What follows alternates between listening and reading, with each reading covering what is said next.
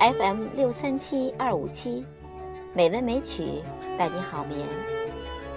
亲爱的听众朋友们，晚上好。今天是四月二十七日，星期三。美文美曲的第五百五十五期节目，我是主播红糖。今天红糖给朋友们带来一篇台湾散文作家。李乐薇写的《我的空中楼阁》，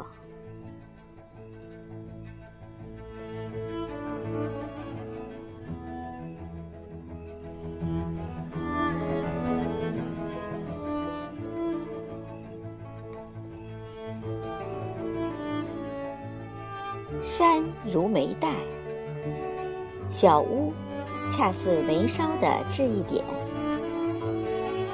十分清新，十分自然。我的小屋，玲珑的立于山脊一个柔和的角度上。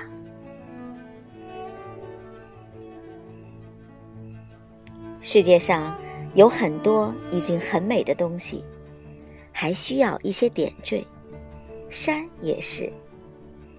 小屋的出现，点破了。山的寂寞，增加了风景的内容。山上有了小屋，好比一望无际的水面，飘过一片风帆；辽阔无边的天空，掠过一只飞燕。是单纯的底色上一点灵动的色彩，是山川美景中的一点生气，一点情调。小屋点缀了山，什么来点缀小屋呢？那是树。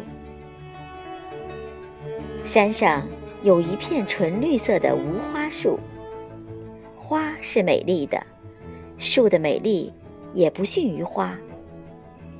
花好比人的面庞，树好比人的姿态。树的美在于姿势的轻健或挺拔，苗条或婀娜。在于活力，在于精神。有了这许多树，小屋就有了许多特点。树总是轻轻摇动着，树的动显出小屋的静；树的高大显出小屋的小巧。而小屋的别致出色，乃是由于满山皆树，为小屋。布置了一个美妙的绿的背景。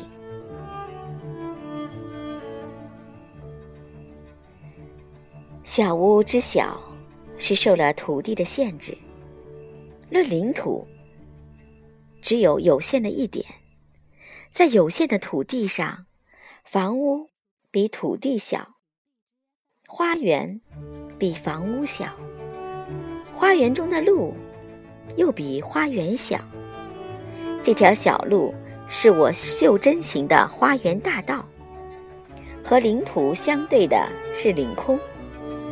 论领空，却又是无限的，足以举目千里，足以俯仰天地。左顾有山外青山，右盼有绿野阡陌，适于心灵散步，眼睛旅行。也就是古人说的“游目骋怀”。这个无限大的领空，是我开放性的院子。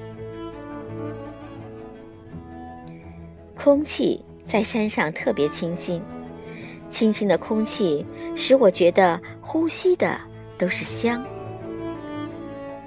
光线以明亮为好，小屋的光线是明亮的，因为。屋虽小，窗很多，例外的只有破晓或入暮，那时山上只有一片微光，一片柔静，一片静谧。小屋在山的怀抱中，犹如在花蕊中一般。慢慢的，花蕊绽开了一些，好像层山后退了一些。山是不动的，那是光线加强了，是早晨来到了山中。当花瓣儿微微收拢，那就是夜晚来临了。小屋的光线既富于科学的时间性，也富于浪漫的文学性。山上的环境是独立的、安静的。身在小屋，享受着人间的轻浮，享受着充足的睡眠，以及一天一个美梦。我出外，小屋是我快乐的起点；我归来，小屋是我幸福的终点。往返于快乐与幸福之间。哪还有不好走的路呢？我只觉得，出外时身轻如飞，山路自动的后退；归来时，带几分雀跃的心情，一跳一跳就跳过了那些山坡。我替山坡起了个名字，叫幸福的阶梯。山路被我唤作空中走廊。我把一切。应用的东西当做艺术，我在生活中的第一件艺术品就是小屋。白天，它是清晰的；夜晚，它是朦胧的。每个夜幕深垂的晚上，山下亮起灿烂的万家灯火，山上闪出疏落的灯光，山下的灯把黑暗照亮了，山上的灯。把黑暗照淡了，淡如烟，淡如雾，山也虚无，树也飘渺。小屋迷于雾雨湿楼台的情景中，它不再是清晰的小屋，而是烟雾之中、星点之下、月影之侧的空中楼阁。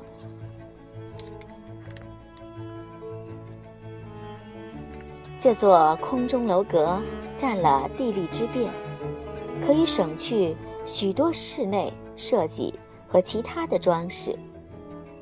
虽不养鸟，每天早晨有鸟语引耳，无需挂画。门外有幅巨画，名叫自然。